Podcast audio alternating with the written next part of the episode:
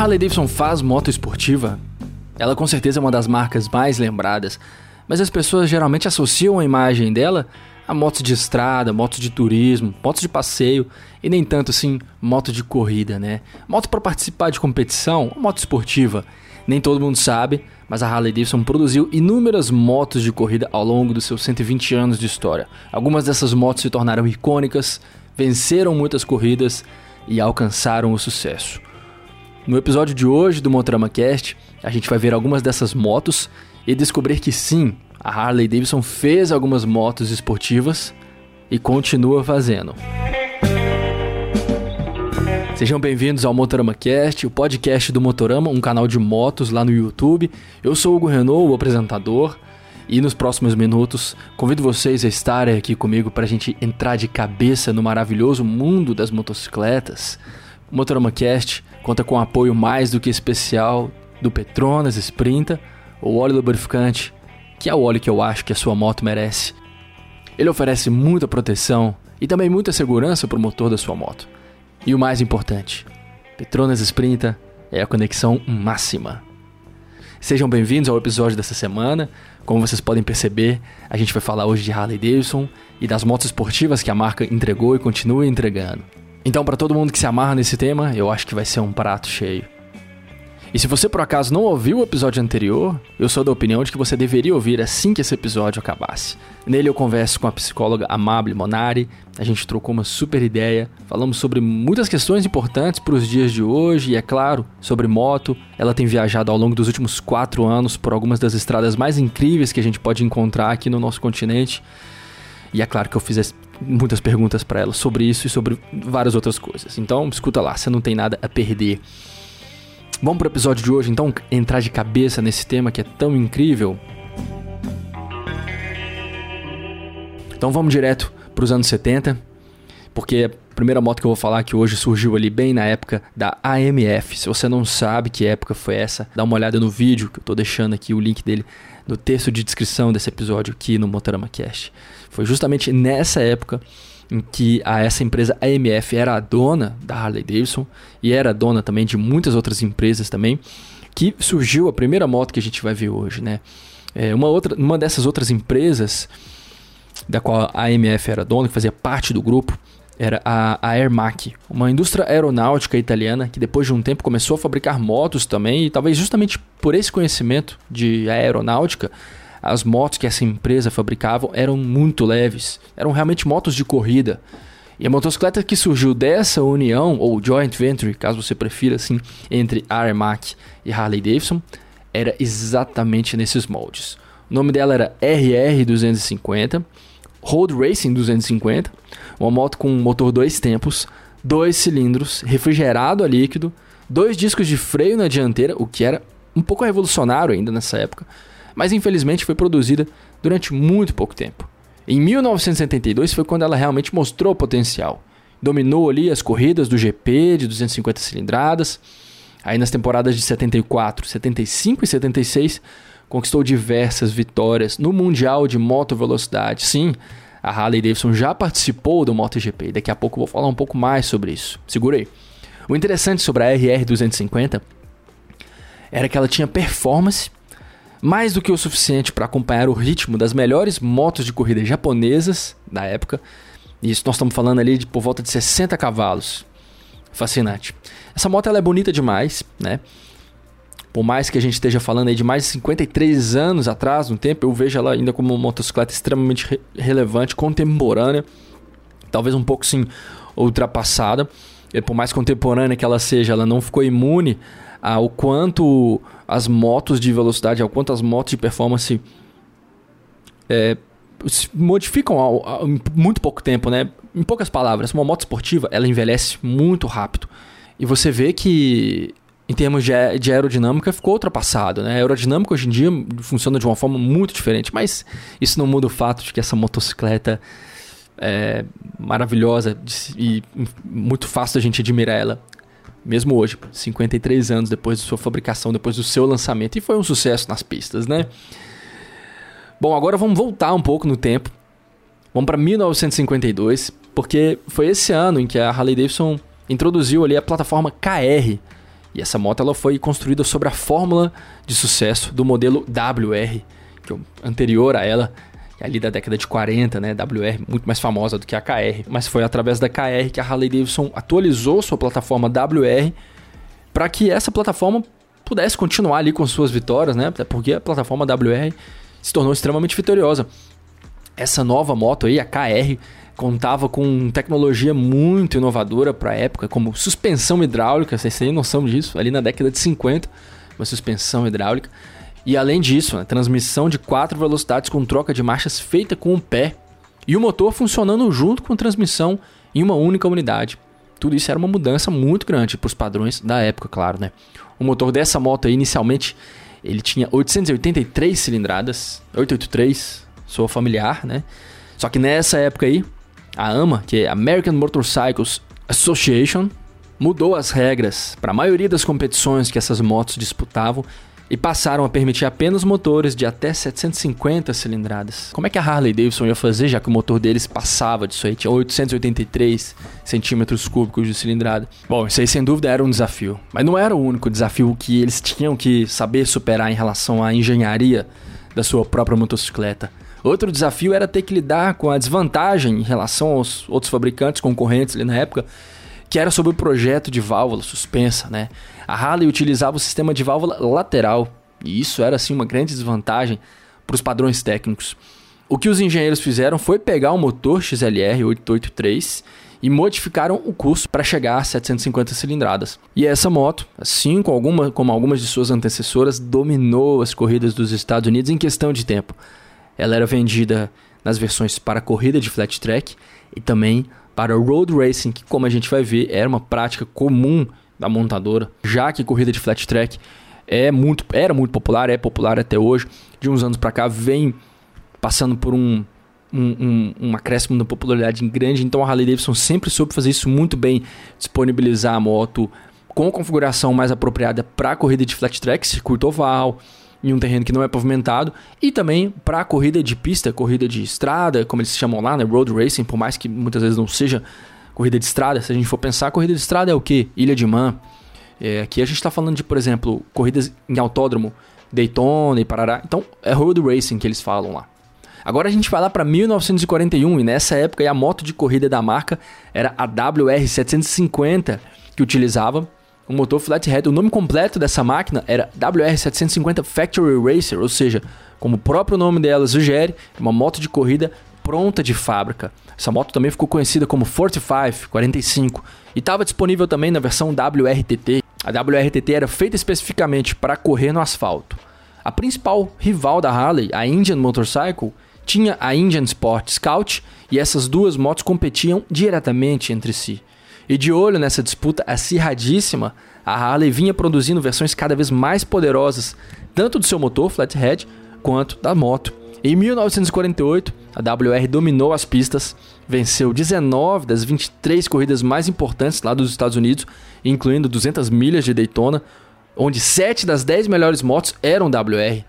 Em 1949, um ano depois, essas motos repetiram sucesso e venceram 19 das 24 corridas nacionais nos Estados Unidos.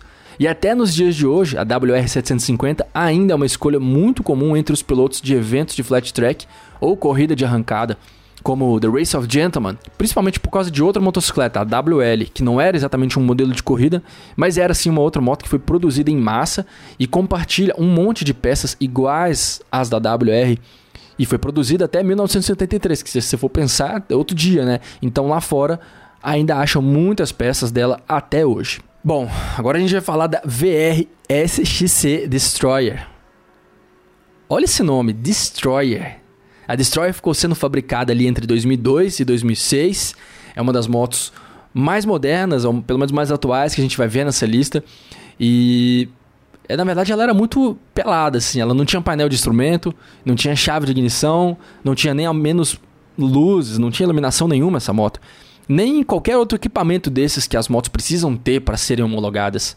Isso porque ela era estritamente destinada para competir em corridas de arrancada de um quarto de milha. Ela era basicamente uma overrod, mas com um motor que chega a 165 cavalos. E por mais que ela não tivesse painel ou iluminação, O que ela tinha era uma série de acessórios que faziam muito mais sentido em uma disputa de arrancada. Por exemplo, transmissão final por corrente, sistema de câmbio elétrico projetado especialmente para corrida de arrancada, sistema de injeção eletrônico programável e suspensão traseira sólida, sim, suspensão rígida. Não tinha nenhuma mola ali nem nada. Aí ela ficou sendo vendida nas concessionárias da Harley Davidson durante esse tempo em que ela foi sendo fabricada e até atraiu um pouco ali a atenção do público, ela caiu no gosto da galera. Provou que era capaz de alcançar bons resultados no quarto de milha, porque ela percorria essa distância em 9 segundos, que para uma motocicleta é considerado um número muito bom.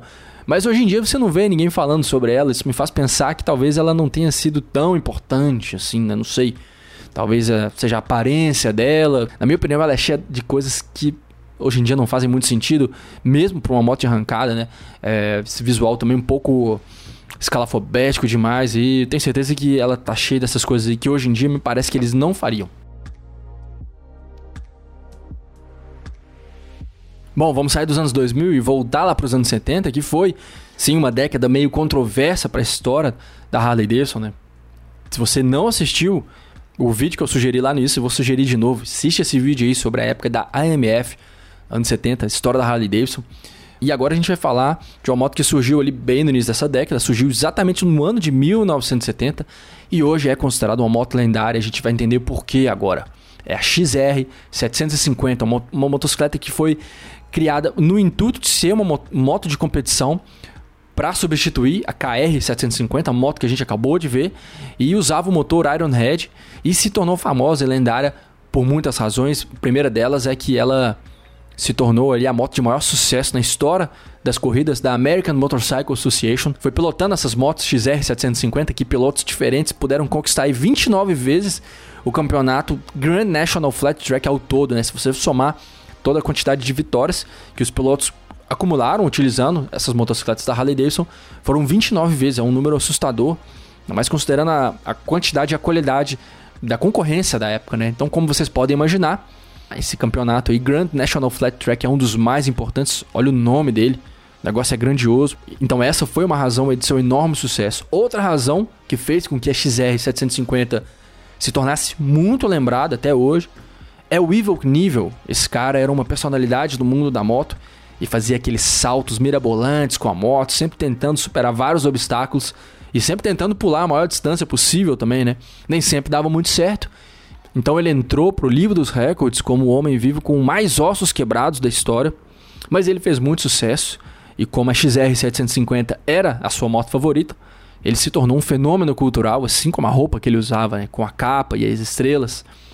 A XR 750 ela era o seguinte, era basicamente a Sportster da época, que era a Ironhead Sportster XLR, só que com um diferencial no eixo do comando, nos pistões e principalmente o chassi. Essa moto tinha um quadro que foi desenvolvido inteiramente pensando em fazer dela o que ela depois se tornou de fato, né? A principal moto de competição da montadora por mais de quatro décadas. Essa moto foi a espinha dorsal da Harley Davidson quando o assunto é corrida. E como se ela já não fosse muito boa, pelo menos para os padrões da época, desde o seu lançamento lá em 1970, em 72 ela ainda passou por um aprimoramento quando seus cabeçotes passaram a ser de alumínio. Essa mudança, como vocês podem imaginar, foi excelente para reduzir o peso da máquina e acabou servindo também para resolver alguns problemas de superaquecimento que o motor vinha apresentando. E aí tinha também a XR750 TT, que era a sua versão carenada, né? Servia para disputar ali Daytona e muitas outras competições de pista de asfalto. E as principais diferenças entre uma e outra eram, além da carenagem que a TT tinha, claro, o fato dela ter freio dianteiro, no caso era tambor, e a suspensão dianteira também era diferente, né?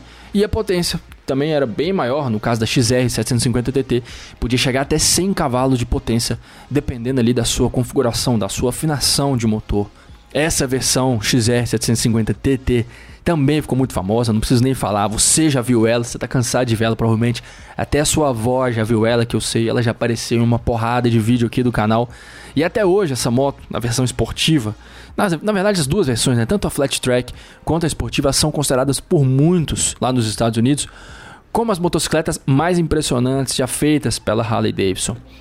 A XR 750 TT, versão carenada, ficou muito famosa uma vez ali em 72, quando os pilotos da Harley Davidson enfrentaram algumas motos japonesas e europeias ali na competição Transatlantic Trophy Racers.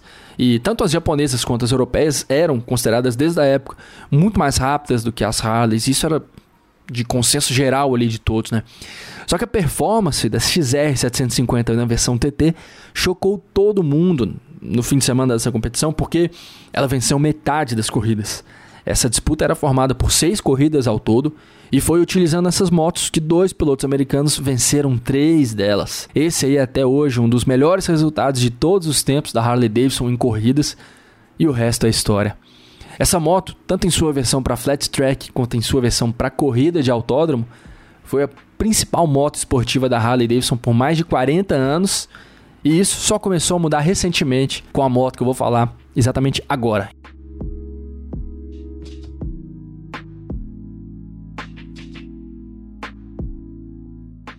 A Road Glide para correr o King of the Baggers lá no Moto América. Sim, é a Road Glide da equipe de fábrica, né? Da equipe da própria Harley Davidson, a Screaming Eagle. Eles usam uma Road Glide para fazer aquela competição insana, onde eles ficam lá bagger contra bagger lutando, é, Harley Davidson contra Indian. A Índia usa a Challenger, que é a sua bagger fabulosa também, acho maravilhosa essa moto. E a Harley Davidson, na, pelo menos na sua equipe de fábrica, utiliza essa Road Glide Screaming Eagle. Desde 2020 até hoje. Existem outras equipes da Harley participando da competição, equipes satélites, como a Vansenheim está presente lá também. Mas essa aqui é a equipe de fábrica, né? E eles utilizam esse projeto construído aí puramente para competir ali no Moto América dentro da categoria King of Baggers, que é uma categoria que vem crescendo muito aí ao longo dos últimos dois anos. Né? Em 2021 foram apenas três etapas dessa corrida dentro ali do Moto América, que é uma espécie de superbike dos Estados Unidos. Já no ano passado, 2022, essa quantidade de etapas pulou para seis, ou seja, dobrou. Foi, o sucesso foi crescendo ano após ano. Agora, esse ano, começa esse mês, agora, março de 2023 começa a temporada de King of the Baggers dentro do Moto América. E já foi anunciado que dessa vez vão ser 14 etapas, ou seja, mais do que dobrou dessa vez, né? Vão ser 14 etapas, o bicho tá pegando. E a gente vai com certeza ver muitas vezes aí essa Road Glide Screaming Eagle sendo utilizada no pega com as Indian Challenger. São 150 cavalos de força. E foi utilizando ela que um dos dois pilotos ali da equipe, o Kyle Wyman, são dois irmãos, né? Um deles é o Kyle. Esse cara alcançou a velocidade de 259 km por hora em Daytona. Né? E essa moto, apesar de ser uma motocicleta totalmente especial, você vê que todas as peças dela são totalmente são muito especiais, muito cabulosas. Materiais sempre ultra leves. Repara na, na balança dela, né? Eu ia falar suspensão, mas repara primeiro na balança dela balança de alumínio, isso deve pesar igual uma pluma. Suspensão invertida, uma das primeiras coisas que a gente vê ali bem abaixo ali da do fairingzão, né? Da Road Glide, que é aquele fairing super particular, diferente. Ele lembra muito um tubarão, tem essa silhueta super agressiva.